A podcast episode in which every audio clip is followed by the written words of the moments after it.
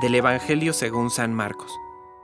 Jesús entró a Cafarnaún, y cuando llegó el sábado, Jesús fue a la sinagoga y comenzó a enseñar. Todos estaban asombrados de su enseñanza, porque les enseñaba como quien tiene autoridad, y no como los escribas.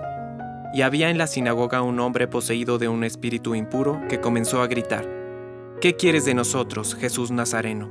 ¿Has venido para acabar con nosotros? Ya sé quién eres, el santo de Dios. Pero Jesús lo increpó, diciendo, Cállate y sal de este hombre. El espíritu impuro lo sacudió violentamente, y dando un gran alarido salió de ese hombre. Todos quedaron asombrados y se preguntaban unos a otros, ¿qué es esto?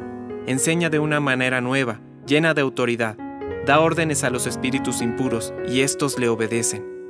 Y su fama se extendió rápidamente por todas partes, en toda la región de Galilea. Palabra de Dios.